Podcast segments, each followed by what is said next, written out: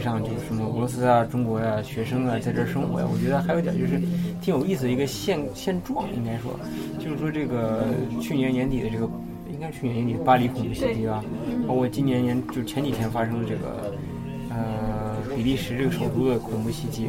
这个一遇到这种事情呢，我们就经常在媒体上看到这个俄罗斯人往这个大使馆，就是比利时驻俄罗斯大使馆去献花儿。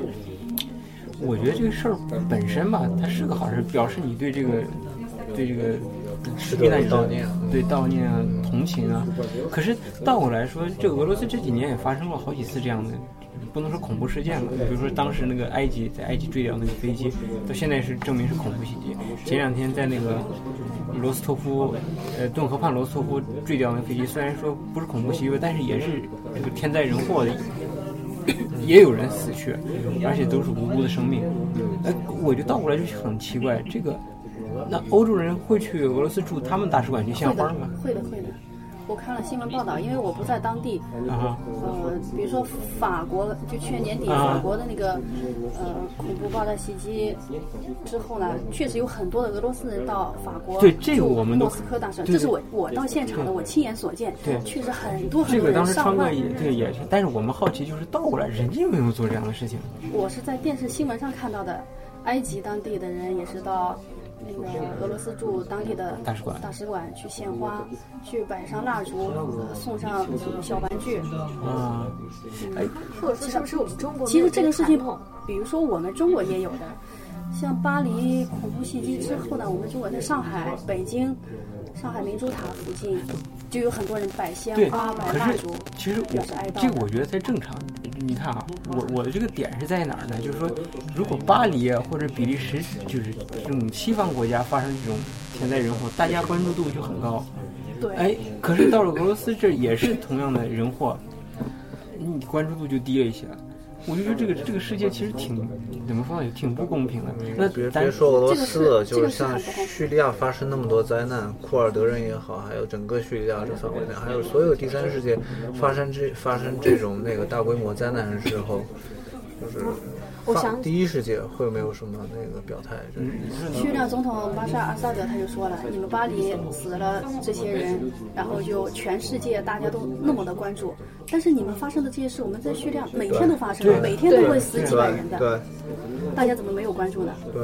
我记得埃及事件发生的时候，那时候我们新闻系，然后我们有个心理课，然后我们心理老师就说为什么会选择在就是说在那个巴黎，然后他就给一个数字，说是死伤一个巴黎人的，就说他的就是价值相当于死十个中国人，或者说是甚至说是十五个就是说非洲人，就他有一定的计，就是你一个就是说发达国家的人的。呃，死亡和一个发展中他国家，从哪个角度上面或者来说是说？这个这个说的有点对，我觉得也是。他他就就他意思就是说，意思就是他这个国家人值钱受嗯对啊命更受大家关注。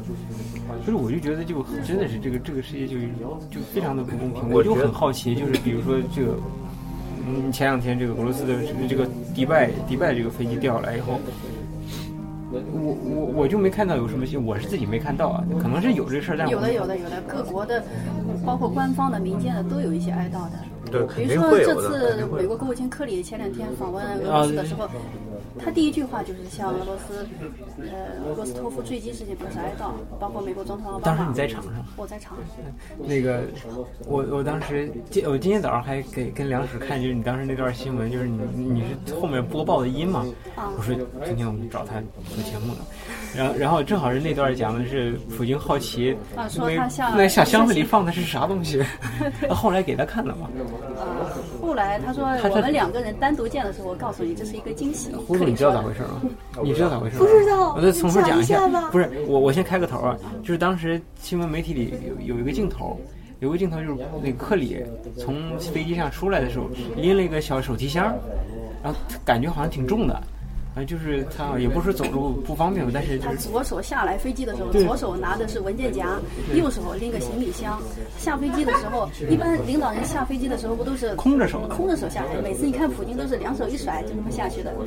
但是普京，所以 在会谈的时候，普京也是第一句话就寒暄完之后，他就开始说说，呃，我我看你下飞机的时候自己拎着行李箱，说实话，我心里很不高兴。为什么呢？这可能一方面体现你们的民主，另一方面，怎么没有人给国务卿拎行李呢？没有人帮你拎行李箱呢？呃，是不是你这里面有什么值钱的东西？有很多钱，或者是有很多呃比较值钱的呃有很关键的东西，也可能你是不信任你身边的人，不愿意让他们拿吧？啊，当然见到你还是很高兴的。然后呢，美国国务卿克里就说了一句。啊，这个里面的东西呢，我是准备给你一个惊喜。当我们两个人的时候呢，我告诉你。其实到现在我们也不知道里头是啥东西，是吧？不是，还有一个小插曲，我不知道你你你知道吗？就是在这之前，就克里下完飞机以后，他后面两个助手有个人拎个吉他箱子。这个行为也当时就火了一阵儿，当时就问那个扎哈罗，就是问带的是什么啊？对，那个不是那个吉他是不是给拉夫罗夫的生日礼物？然后想想这两个人会很尴尬。对，不是就很尴尬，就搞跟基友似的。你 科里他特别喜欢弹吉他，他他不光是来俄罗斯的时候带吉他，他到其他地方他也带吉他。他说这个扎哈罗就是外交部发言人，当时就说回答这个问题，他说这个这个克里就美国国务卿克里，其实到哪儿都拿着那吉他，只是这回到镜头里头来了，所以大家好奇。其实这个跟那个礼物没关系。对，让让很多这个俄罗斯的媒体还激动了一下，说：“哎呀，你看关系要转好，私交那么好 私交那么好，来个吉他，这都是属于 回头卢布要涨了。去年克林访问的时候，他们俩会见的时候，克林送了他八个土豆，是吧？八个土豆，哎，谁送谁礼，反正就送的都很怪怪的东西。怪怪的东西。其实这个，其实说实话，就所谓这个大国外交，尤其是像这个，还是他们属于西方这个阵营的，整体上对于我们来说，我们这个外交觉得就很正式，对吧？不开这些什么那玩笑，让人搞不明白的东西，他们觉得就挺有意思的，就这种就很轻松、很轻松的外交。就是你你能经常见到他们这些，就是他们这些。他只要来，我就见得到。哦，对，可刚才就是我记得我们刚开始录音的时候，才刚刚知道您的那个工作模式。你我一直以为，我们一直以为就是说您是有一个团队，比如说有摄像呀、翻译呀、剪辑呀，然后确切说，我们以为大王身后其实有很多很多的人就随从那种。然后大王说：“那个嗯文章拿来。”有人就跪着就过来说：“大王，请念。太好了，其实我跟你们想法一模一样。我 我在加入凤凰之前，我也是这么想的。在凤凰卫视的记者是不是最起码是一个团队吧？一个很大的团队，怎么也得有十来个人吧。但是我到了之后就俩人，我才知道，所有的事情都是要自己亲力亲为的。一个人出去就是一个电视台，走到哪，比如说有突发事件发生，呃，条件好的时候，呃，带上一个摄影师，但是有时候特别紧急的情况下，或者是只允许一个记者进去的时候，那我就一个人过去了，自己扛着摄像机，呃，然后再带着三脚架，再背上一些，呃，笔记本电脑啊，还有那个那个时候，比如说早几年，现在是网络连线了，早几年我们是卫星天线，然后还是再拎个小盒子，跟克里似的是吧？对，就跟克里一样拎的那个小盒子，挺重的，自己拍摄，拍摄完之后，然后自己采集，然后编，呃，自己自己编片，啊，写稿，然后录音，然后发稿发片，最后呃，然后就是你们电视上看到的我做的成片，可能你看到的就是一分钟或者两分钟、三分钟、五分钟的片子，但是在下面我要做很多很多的工作，自己还有翻译。对，我觉得其实你像，因为别的东西我们可能没接触过，但是翻译这个，就我跟胡总天天就干这事儿，觉得太费劲了。这个，你想，一其实一一个一个新闻在在电视上这不光是我一个人啊，凤凰的记者都是这样的，不是我一个人就，呃，就你一个人去做，但是大部分都是好一些。比如国内的，他们都是可以摄像师啊，或者有技术员帮着剪片，但是在这里我们都是俄籍摄影师，他们不懂中文的，他剪片他也不会剪对。对对，剪不到地方可能，因为有用的东西反倒没剪了。这些那个摄影师也应该是以什么形式跟他们合作的？是呃，各种各样的形式。胡总，你想跳槽是吗？不是不是？我是想问问，他们不属于那个专属凤凰，他应该是为很多媒体不是不是，就专门是凤凰的，因为我们有时绝对是二十四小时为凤凰服务，一天二十四小时。所以说，其实驻外记者其实也没有想象中那么光鲜，其实很，表面上很辛苦。对啊，因为大家了解，可能就是在电视上看到对的，就最光鲜的时候大家看到的，对，就是是大王又出去玩了。对，大大王又出席活动了，哇，好漂亮，好美。大王昨天吃那个东西特别好吃，我看到照片了。对，那个俄罗斯大兵做的。今天，哦，今天刚播出了一条我的片子《行走西伯利亚：北风的故乡》，这是我在西伯利亚拍呃制作的一部半个小时的叫记者在报告。大家看到的是我在，我有时乘坐直升飞机在北极圈儿在那兜了兜了兜风，然后看着我在雪地上，在那个伊尼塞河上骑着雪地摩托车，然后绕了有几圈儿，然后看到我吃的什么，特别开心，然后都觉得哎呀，但是大家没想到，我在从北极到远东，然后再到西伯利亚转来转去，我跑了两万多公里啊！然后等于说是白天出镜，晚上还要剪辑翻译，是的，很辛苦。然后还要想着怎么去采访人，要约要约稿，要要跟要跟人提前都约好。对啊，采访的时候就像你们跟我约的一样。不是，其实是说实话，就是我也特别感谢这个世界上今天没有发生什么大事儿，尤其俄罗斯境内没发生大事儿，要不然这就就约不到了。那你觉得这个流程里面最困难的那几个步骤是什么？最困难步骤嗯这应该是个连锁。没有什么最困难的，有困难自己再解决。约稿困难还是别的地方？都不困难，都不都不困难，只要能，嗯。也不是困难，就是最麻烦的那个。没什么最麻最麻烦的就是我自己扛着摄像机，背着三脚架，然后再拎着小盒子体力上面。我我这是体力活，其实我扛的东西比我体重都重。对，嗯川哥，哎呀，为啥没有个助理呢？啊，对呀、我好想找一个助理。有有人想说，哎，我到凤凰去给你做吧。啊，对，呃我也看到了，我刚想想问这是，要不要拎包的？不是，我们凤凰预算太少了。还是还你要发动粉丝那个轮流来，是去年啊，那应该是前年了。索契冬奥会的时候，啊那个时候央视派了两百人到索契好家伙，到冬奥会，他们在现场。我们凤凰之前报了十几个，但是到到到到跟前的时候了，就剩我一个人了。香港的可能有事儿来不了，北京的可能记者也有事儿来不了，可能发生别的大事儿。到最后，呃，病的病，然后请假的请假，就剩我一个人了。那我一个人其实也可以去，我自己扛着摄像机，然后就过去了。但毕竟这么大的报道，让我一个人还是挺吃力的。而且说实话，他那个同时进行好几个赛事，你不可能这对，左右跑。嗯，当时我也比较幸运，那个时候正好香港有一个同事来我们莫斯科，就飞到莫斯科来我莫斯科取器材的，就取摄像机，还有一些乱七八糟的东西。他一到莫斯科就被我扣下来了，你不能走，你得跟我去索契干活去。然后我就向总部申请了一下，那行吧，让他留下来给你干活几天。哎呀，我终于轻松了，想着真是太好了，可以两个人了。帮帮人拿包了是吧？对呀、最起码有人帮我拍摄，他是一个摄像师。哦，那那更好。啊，那我就轻松很多了。快要出发的时候，突然一个前同事，就他已经离开我们，他又呃已经回国了，离开我们莫斯科站了，在国内工作了。突然这次回来了，回来到我们办公室去，我一看到他，哎呀，简直太高兴了，抓壮丁就抓住他了，马上跟我去出差，然后他也跟着我一起到索契去了，我们三个人。但是还有一个就是，他们都没有证，因为我们去索契的时候，提前两个月都把证都已经办好了，啊都有照片的。就是俄罗斯这个是对证件很严苛的。然后我想了一个什么办法呢？因为有的同事他去不了嘛，我一看这个长得也差不多，反正正是办下来两个月前的就办好了是吧？是啊，然后就给他们每人发了一个，看这个长得像你，你戴这个；那个长得像你，你戴那个，就这么过去了。我们在那儿混了好几天，然后俄罗斯的安检部门的人员也没发现，混了好几天，算是把新闻做了。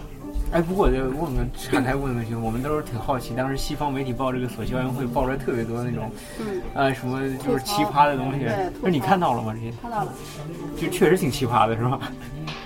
嗯，大部分都是说它的什么基础设施啊，比如说没建完到了之后。呃，马桶还没装好，或者是什么门没装好的，还有什么确实各种上道的是吧？有那个两个马桶放在一块儿的，还是男 不是，就有时候就很好奇，就很真是就俄罗斯人办事儿，有时候让人哭笑不得。不是有很多，你就常理上不可能出现的两个马桶放一个房间里头那种，不是那谁会那样？战斗民族会这样。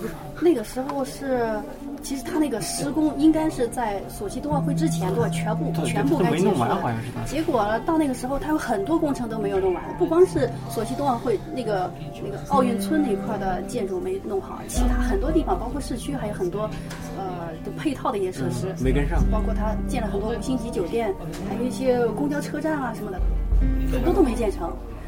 包括到现在还有的一些建筑没建成的，那估计那都两年过去了个吧？二零一八年世界杯说不定也会出现这种情况。那个时候就建成了。现在不是二零一八年那时候建成的是索契奥运会，当时建成的。对那对，我就是说别的地方，莫斯科的、圣彼得堡的、加里宁格勒的那些地方因。为毕竟这个慢慢建，对冬冬奥会的话，它等于说索契一个城市，但是这个二零一八年世界杯的话喀，山啊，还有什么萨兰斯克那种小城市，对对对，都进到这个他们建的现在建的很不错了。我去喀山的一些很多的体育场馆我都去看了一下，他们建的非常现代化。对扎达斯坦共和国一向是在俄罗斯各个行政主体里面效率比较高的一个地方。为了二零一八年的世界杯，他们建了很多新的机场，很多从远东到加里宁格勒，很多机场有的是新修的，有的是呃复修翻修啊翻修的，大王都给大家视察过了，视察过了，视察过了。很现代，很高端大气。而且现在趁着趁着这个卢布还这么还这么弱着，根本不坚挺，还这么弱着，就是真是可以二零一八年来看个世界杯，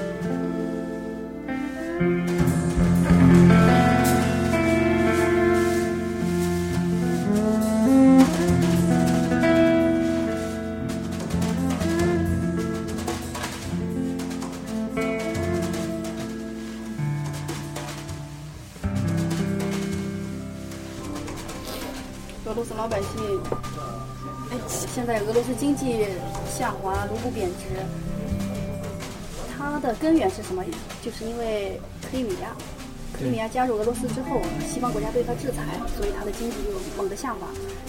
在经济下滑的时候，我那个时候做了一些调查，我就跟一些俄罗斯的最底层的俄罗斯的民众，我们其实就就好奇问他们。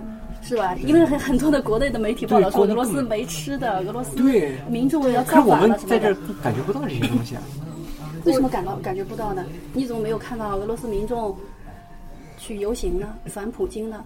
相反，现在普京的支持率越来越，高了。反倒是往上涨，嗯，为什么呢？因为俄罗斯它不涨价。你有没有发现，基本上没有感觉到。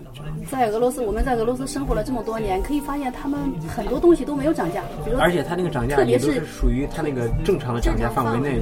比如说地铁的涨价，它就是卢布不贬值，它也涨它也涨每年，，是的。它每年都涨，其实它那个涨幅其实在大家心理范围之内的。而且它那个涨幅符符但合那个它工资也通货膨胀涨了对，它符。合通货膨胀。在呃，在三五年前的时候，他的比如说退休金嘛，也就平均莫斯科的好像是八千九千，现在已经一万二、一万三了。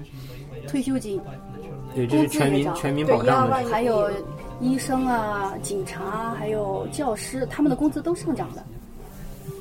我问他，我说，那呃，经济这么不好，你有没有反对啊？不反对，为什么呢？因为克里米亚回来了。嗯，这这就是俄罗斯人，他有时候真是我觉得啊，不得不说那个战斗民族，他有时候那个就是对金钱的这个衡量，他看的不是那么重，他要的大部分人他的这个是这么想的，大部分人是这么想的，但是有一部分人肯定，有一些 年轻人，我我也问过他们，我说，嗯，卢布贬值，经济下滑，你有什么想法？他说，我宁可不要克里米亚，干嘛这样让自己这么受罪呢？要克里米亚干嘛呢我们是对受美式影响。对对对，有这样的人，就是个人大于那个集体。是的，包括现在我们不是有，呃，我在微信朋友圈里看到有一些我们中国的一些朋友，他们说，哎呀，我什么中国反腐啊，是这呀那呀的，搞科技，搞什么什么这研究那研究，军事上投入，还不如给老百姓一些实实实在在的一些投入，让什么福利更多一些。大家，我不知道你们看到没有有？大家都有有有有碰到过，碰到过。挺多。我最近最近一段时间就看到挺多的，希望政府，希望我们中国政府能够给老百姓多投入一些。然后就跟俄罗斯比呢，还经常。你看，是你说说俄罗斯这么这个免费，那个免费，免费医疗经常那个被神俄罗斯。也是，俄罗斯也有这样的。我到俄罗斯的一些小村里，跟我喜欢到一些小村庄里，住到老太太的家里，就跟他们聊天儿特好。哎，对，这个特别一样，川哥你就这样呢就更接地气，就跟他们聊天儿。然后有的老太太她会说，每年五一的时候游行我都参加，我就反普京，我就反普京。我为什么反他呢？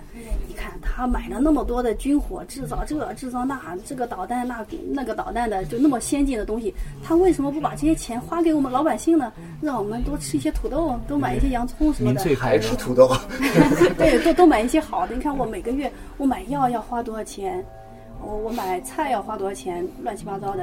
呃反正我就是希望政府不要把钱都投到军事上，或者科技上，或者其他方面，或者援助其他，应该援助我们老百姓。他是这么想的。我说。对啊，我说那梅德韦杰夫呢？梅德韦杰夫跟普京他俩是穿一双靴子的，那么给对，我们是穿一条裤子的是吧？他们说他俩是穿一双靴子的，一模一样，我也得反他。你看这这东西，我就我就没接触到，就是老太太这种反反普京的，我觉得一般是年轻人这方这方面对比较多一点儿。就觉得无所谓，克里米亚什么，包括车臣，无所谓，你每每年往车臣投多少钱，就为了保护保住车臣的稳定。那觉得你的钱还不如用我身上呢，你用他身上，他又不跟你亲。这样的老百姓在哪都有。哎，对对对，这个大家都有，就看这个舆论媒体是什么向导性。这种东西好像嗯。像平常不是玩那个新浪微博嘛，但但是我这是我推，其实我看那个谁校花那个、就是姐姐的那个她微博，其实特别感动一点，就是你能把就是日常感动了日常生活那些小点儿都能公布出来，比如说一个面包多少钱，其实就是这种哎对对对。特别生活的细节都能分享出来。其实虽然我那个俄罗斯，其实我大部分都说是俄语有关的，其实这些生活的那些点，其实我可能我都不太就是敢去分，因因为感觉大家的关注点不在，而你一去分的时候，就感觉呃，其实你是在一个 在给大家展示一个真实的俄罗斯。其实其实呃，俄罗斯现在哪怕是在经济危机的情况下，其实也没有大家想象中的那么糟糕。嗯，我们主要是普京下令不允许物价上涨，那个时候是政府补贴啊，他政府补助一些，嗯，这些什么单位啊，对啊，嗯，民营企业啊，不允许物价上涨。不涨的主要是一些食品方面的东西，主要是俄罗斯的食品电器之类的东西，进口商品还是涨得对它进口的就是肯定得涨，因为它这个汇率下来以后，它不得成不涨本。对。我记得我有时候问他们说：“我说，你说你们感觉到经济危机吗？”他说：“你关键现在生活的困难吗？”他们都说：“再困难也没有比九十年代对对对更更更更难的了。更差劲的，是的，他们这这方面大风大浪都经过来历过了，对，我觉得这次也跟以前那几次一样，最终都会过去，特别本质上面区别。最主要的是自己的生活不受影响。别如果自己生活受影响特别大的话，你连面包都吃不上，那肯定要造反的。吃的东西肯定要清理。嗯，而虽然说现在经济危机，就是他们俄罗斯对精神文化，就比如说你去剧院，你去电影院，它照样是爆满。就是比如说三八节的时候，这边放假，俄罗斯的境内游其实那个也是好几个，三八节，因为俄罗斯特别注重三八节，对就在俄罗斯最经济困难的时候，他就问一些问问这些女士，你要面包还是要鲜花？他肯定要鲜花，对，我媳妇儿也肯定这么说。是吧？不是这这个这就是我觉得就能总结出来两点儿，一个是什么呢？就是说这个这个俄罗斯人他这个精神生活的要求，他确实比物质要高很多，嗯，这第一点儿。第二点儿是这个俄罗斯人的这个抗击打能力是比我们要强很多。他经历过九零年代的时候，他觉得现在只要不不要比九零年代的时候差，就过得去。嗯，我觉得也能看出来，就是说，你看啊，就是呃大王在在微博上就是就是那个抛出来就是面包的价格，包括我们经常讲一些，就是我们遇到一些俄罗斯，我们看到的俄罗斯什么样子，就是想让就是国内很多人就知道，其实真正的俄罗斯不是说你在新闻上看到说那个什么经济危机啊，大家都发不起工资，发不下来工资，可能是有这个现有这种现象，某两个人。可能就是单位效益不好，发不来工资，那个不代表整个俄罗斯是这样的，对吧？卢布刚贬值的时候，二零一四年年底的时候，有西方媒体报道说俄罗斯物价物价上涨，超市里东西都空了，什么都没有了，并且还贴了一些很多这种照片对，很多照片还，啊，对，而且当时我们自己都可以出来证明，那照片其实每个星期五呢，阿尚超市里的照那个肉类的其实都都空的的，因为他星期六、星期天，他为了给家里买买东西，买一个星期，他经常是空的。有时候普小超市你到晚上都就这样了。对，其实这个正常，这个这在这是个常态。还有一点就是这个俄罗斯整个这个民族但，是他就当成一个新闻对点来报道了。而且说西方媒体报道，我们中国就跟着所以整个中国的就开始关心俄罗斯了，我就受到很多人的慰问啊。大王受苦了。所以这媒体的发言权非常大，一般是媒体想怎么报道就怎么报道。是啊，所以那几天我就天天往超市跑，一天跑好多个对对，当时我我看到你你你，当时我看到大王发的那些微博了。并且每天我报道呃超市的物价有没有上涨，其实这个它不但没上涨，它还有的下降了呢。其实我觉得这其实就是，你包括你像你属于就是官方的媒体呢，就是凤凰啊这样的，就我指的官方就是正式的媒体。你说我们不是官方媒体，呃，对，就是我指的就是正式的媒体，正儿八经的媒体。我们属于那种草根儿型的，但是我们其实都是想让更多人知道，其实我们生活环境不是说你们想象的那么差，或者是不是你们想象的那么好。生活每每每个地方的生活都有自己的特殊性，都有自己的 blues minus，哪儿都有。你不要把国外国外东西想的都特别差，或者是都特别好。其实哪儿都一哪儿都是一样的，跟国内一样。你有生活的好，有生活的不好的。嗯，你 你就看看，在在嗯说说远点儿，纵观这个俄罗斯历史，它这个国家一直就是大起大伏的。从帝俄到二战成那样，然后呃一战成那样，然后二战又又经过二战以后又起来了，然后苏联又又没了，现在又慢慢起来，又受到一个挫折。但是我们还是相信，他就是再怎么受挫折，就比如说川哥你刚才说的，他的艺术方面他是非常尊重的，他不管什么时候都不耽误欣赏艺术。对，就是这个包括我我去一些就独联体的一些国家了，不光是俄罗斯、白俄罗斯啊、乌克兰啊这一些一些城市，我走过挺多的。我也喜欢到一些剧院去看一下，他们的这个剧院的票价确实很便宜。对都能接当然受得了，，当然除了那个什么 VIP 的，对对对，特别靠前排的，那个也没必要啊，对吧？但普通的这个价格真是特别便宜，去看一场芭蕾，呃，人民币也就二十块钱、二十五块钱。嗯，嗯，是的，这个国内那得花多少钱？国内很少，首先很少有这样的演出。是的要是每一次要是有演出的话，那也是特别贵的哎，。并且我还发现俄罗斯人的艺术欣赏能力都挺强，并且他们还特别尊重艺术。我刚来的时候在，呃，跟着老师去参加一些呃音乐会，我在莫斯科一莫斯科的一些呃音乐的一些场馆去参加音乐会的时候，我记得有一次啊，有一次我唱歌的时候，老师教了我一句一首俄语的歌曲，我那是我第一学的第一首俄语歌曲，就在莫斯科学的第一首俄语歌曲。那个时候俄语也不是太好，唱起来呢就是比较绕口，怎么怎么唱，就是第一句我就唱错了，一张嘴第一句唱错了，然后没停，继续往下唱，这一段唱完之后，然后是反复了，又到这一句了，我又唱错了，没办法，整个整个歌曲唱完之后呢，我就对观众说，当时俄语不好嘛，我就说。也不多，我坏。你不舒服。哦，但是他们都理解，知道我说的意思就是意思并姐，对不起，我唱错了。但是他们都你去过，你去哎过，你，去对过，这个就鼓掌这个方面，然后这个确实我觉得啊这个俄罗斯人这方面确实挺那个，挺包容性挺强的，这这个方面上。对，其实如果你在国内的话，一个老外唱错唱一首中国歌唱错，对他也会很宽容的。啊，到时候应该也是。对对然后我为了为了表示歉意嘛，我又唱了一首意大利语的歌曲，因为唱意大利语的歌曲来说，就是对我来说就比较轻松了。嗯嗯，学了这么多年，就学了很多的意大利语歌曲。我在唱意大利语歌曲的时候，下面的观众居然跟着我一起唱啊，意大利语的，你看俄罗斯人跟着我一起唱。普契尼啊之类的东西，都在那个就整个西方世界影响力非常大。他们都是普通的观众。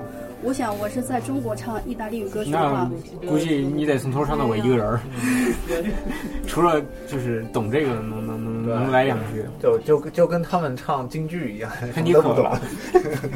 他唱京剧我都跟不上。我在学校的时候也是。在我们学校财院每天都有音乐会啊，每天都有，并且音乐会它是对退休的退休人员是免费的，就免票可以进去，还有对本院的学生也是免票的，直接就拿着证就可以进去了，每天都有。然后我参加一个音乐会的时候，呃，我记得那个时候唱完一首歌之后，一个老太太，呃，她穿的衣服呢就比较旧的衣服，但是很很整洁、很干净的，她就给我献花去了。她拿的是一束什么花呢？树叶，就各种各样很漂亮的树叶，还有小野花。然后他自己他自己做的。然后用那个线缠了一下，就一大捆给我献上去了。他也可以不献花呀，但是他就是为了表达他的他的一种感情吧，对艺术尊重，对演员的一个尊重，对演员的喜爱，然后献上一束这样的花。礼轻情意重，就是是的，我接到这束花之后，我就特别的感动。我觉得这是我在财院的所有音乐会中，我收到最珍贵的一个艺术自。己做的花，自己嗯自己编的。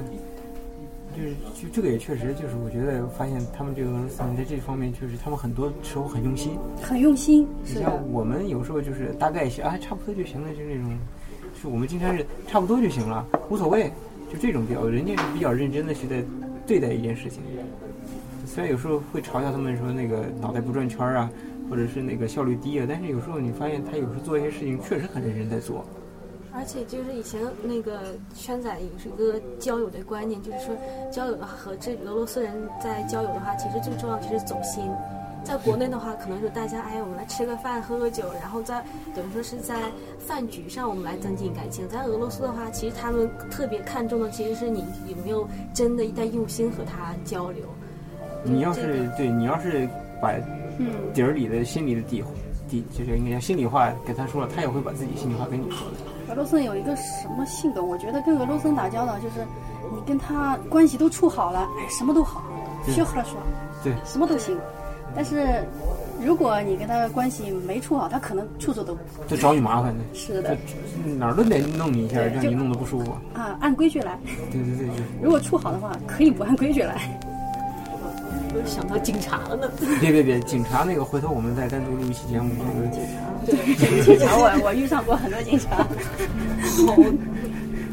呃这这这期就这期就非常感谢这个消大王大王，肖华大王来来来来来参加我们的这个节目的录制，然后呢，忽然觉得我们这个我们这个电台从此粉丝变多了，呃，就是觉得还没变多呢。不是那暂时还没播出来嘛，是吧？然后就就会变多，然后呢，也也希望就是呃，就是大大王在以后的这个工作中能够。